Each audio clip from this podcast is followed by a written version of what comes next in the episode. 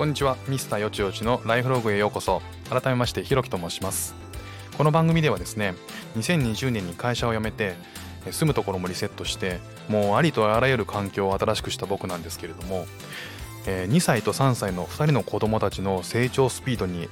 劇的に刺激されながらもそれに負けじと僕自身もよちよち歩きで奮闘していく。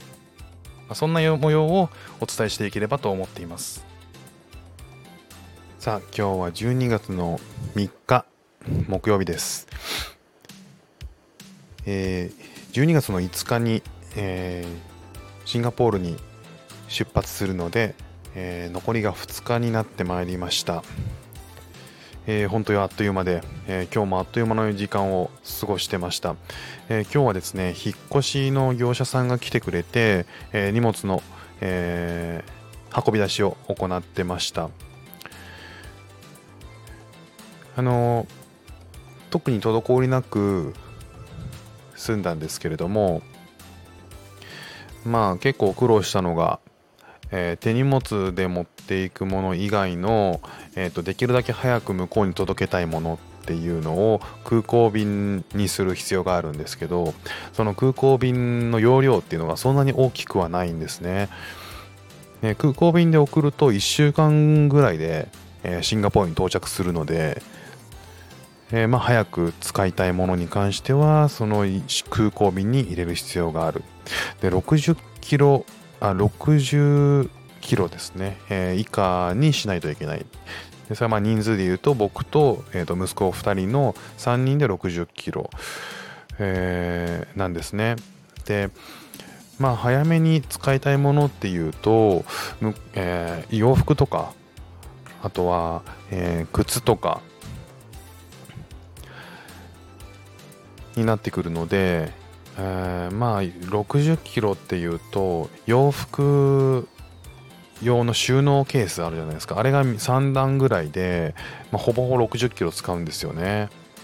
まあ、そうすると,、えーと、2人分の洋服を入れてあと僕の洋服を入れると結構もうキツキツになっちゃうんですよね。なんであのー、そこの整理がちょっと大変でしたが、まあ、特にあの大きな問題もなく、えー、きっちり終わりました、えー、夕方はですね、えー、子供2人と PCR 検査を国内で受けなきゃいけなかったので、えー、受けてまいりました。72時間以内に、え、出国シンガポール入国の72時間以内に、え PCR 検査でを受けて陰性証明っていうのをもらわなきゃいけないんですよね。で陰性証明を持ってシンガポールに入国できるので、えー、あんまりそんなにもともと検査から、えー、その資料証明書を受け取るまでの時間っていうのもほとんどない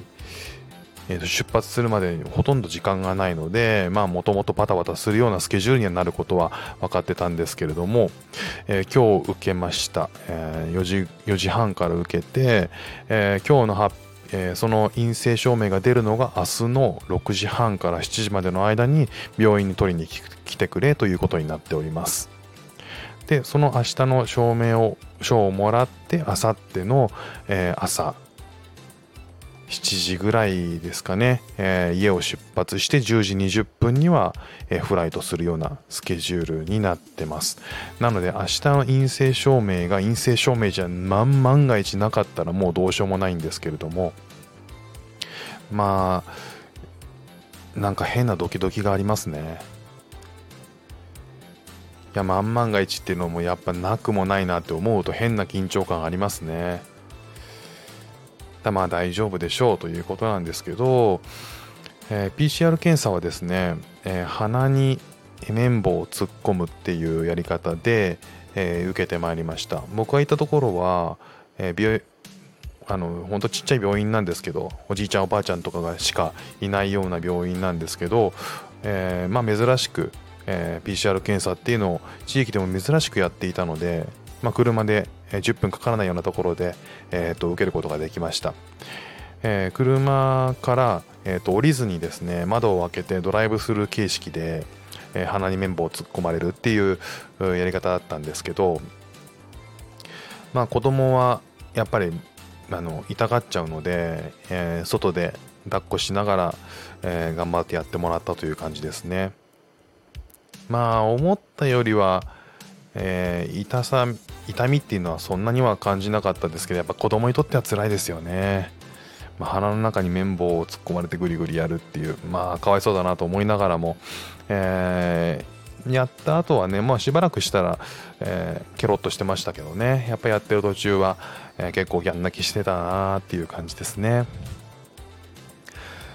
さあ、えー、そんな感じで、えー、と2日前を過ごし、えー、荷物はおおむねまとまっているのであとはまあ明日、えー、最最後の日本の一日を過ごすっていう感じで、えー、まあいろいろ振り返ってました、えー、さ約こっちに来てから、えー、今愛知な愛知に住んでるんですけど東京から愛知に引っ越してきて、えー、と僕と息子2人えー、2歳と3歳の息子2人と、えー、過ごした、えーと、時間でいうと約3ヶ月弱ですかね。こっちの、えーと、ジジイババと、えー、同居してで子供たちがこっちの生活にまあようやく慣れてきてくれたなという感じなんですけどまあ再開あの旅行の再開がしたらねもう本当にぜひシンガポールに来てほしいな。あと近所に住んでるいとこもすごく遊んでくれて土日ともなれば大概一緒に遊んでたのでうん来てほしいですね。本当にそれを願います。3ヶ月。この3ヶ月っていうのがねまあ僕にとってもまあ長い3ヶ月でしたけど大人にとっての3ヶ月はね子供にとってどのくらいなんでしょうかね。半年なのか。まだまだ1年ぐらいあるんでしょうか。まあ大人よりは絶対長いでしょうからね。まあもともと母ともね一緒に住んでた時は母と離れ離れることもなかったのでまあ、どこに行くのにも母と一緒で寝るのも割と母と一緒だったんで、まあ、それが、えー、こっちに違う家に来て違う保育園の違う友達で母は近くにいないっていう生活を、まあ、3ヶ月頑張って続けてくれました3ヶ月でね子供もな一回りどころかすごく成長してくれたと思うんですけど、まあ、結構ねいろいろ気づあの気づいて変わった部分はたくさんありますね。まあ兄は今3歳4ヶ月なんですけど、まあ、語彙も増えて会話のキャッチボールもかなりできるようになってきましたね。あとはお風呂の時に頭から少し水をかぶったぐらいではもう泣かなくなってますね。これは結構僕にとっては成長だなと感じましたね。あとは風呂上がりに自分で体が拭けるなと拭けるようになったなと思ってますあとは休日はね体力がついてきたからなのか昼寝をしない日が出てきましたねある時あのその息子に「なんで昼寝しないの?」って聞いたら「いやもうおばあちゃんともっと遊びたいから」っていうことらしいんですけどねあとは1歳下の弟とはよく小競り合いの喧嘩してますね。まあ、おもちゃ取っちゃうんですよね。まあ、独り占めしちゃったりとかして、まあ、しょっちゅう揉めてます。まあでも、自分から仲直りするっていうことも覚えてきましたね。なんか、あの、ちょっとけん、あの、いざこざがあると、時々兄からあの弟をギューって抱きしめてで弟がそれでもうあの気が紛れてギューってして仲良しって言ってますねあとはダダ最近弟がねダダをこねるんですよ。ちょっと自我が出てきて。2歳3ヶ月なんですけどね。で、まあ、そういう弟に僕がたまに愛想を尽かして置いてくふりするんですよねその場に。もう知らないって言って、もう行くよって言うんですけど、そうするとね、兄が、あの置い置いてかないで、律儀置いてかないでって泣いて僕にせがんでくるんですよね。まあそんな優しい兄の一面も見せてくるようになりましたね。あとは先日ね一時保育の保育園のお友達と喧嘩したらしいんですけど本人曰くごめんねが言えたらしいですねお茶碗を手に持って箸を使って上手にご飯食べられるようになりましたねあとはもう最近はめったにこぼさなくなりましたねあとは手先が器用になってピース。人差し指と中指を立ててピース。これがねできるようになったんですよ。あと鉛筆が鉛筆持ちができるようになって絵が描けるようになりましたね。あと好きなテレビ番組が E テレなんですけどキャラクターが歌や歌とかダンスを見せてくれる番組だったのがキッズ向けの料理番組に変わりましたね。あと祖母が、まあ、おばあちゃんが家で料理する時っていうのは果敢にお手伝いしにキッチンに立ちますね。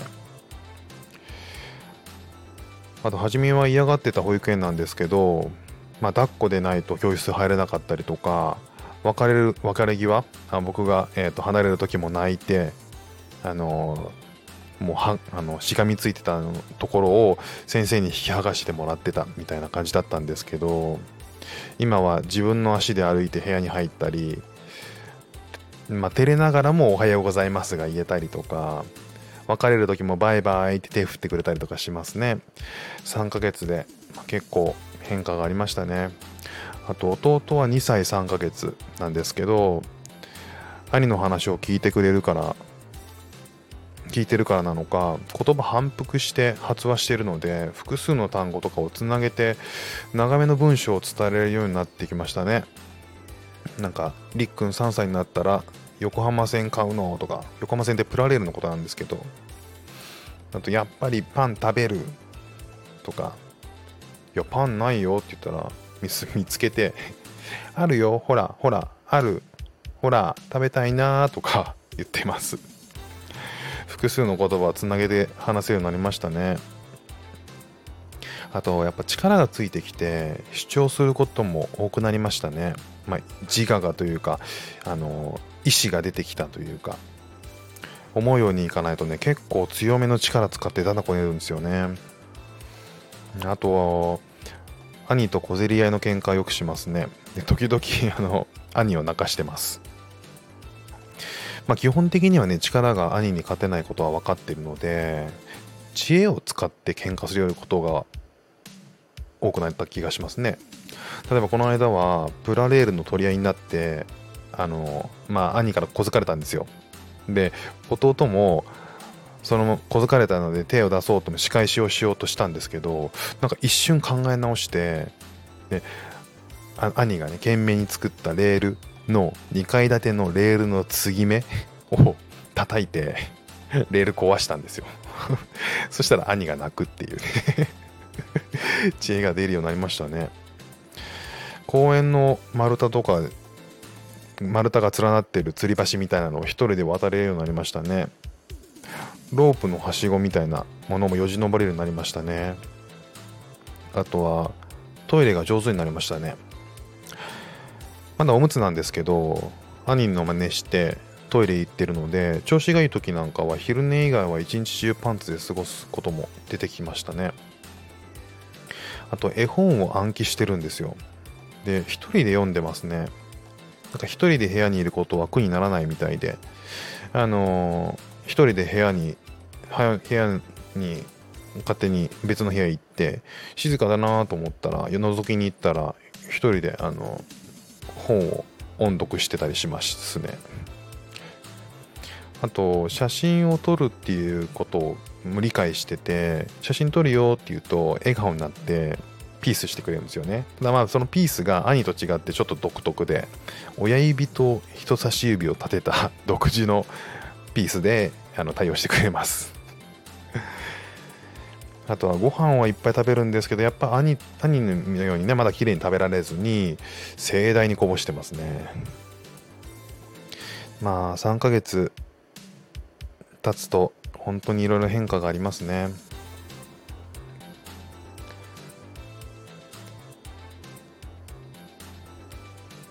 まあなんか数週間前にあの祖父とね2人でベッドで遊んでいた時なんですけど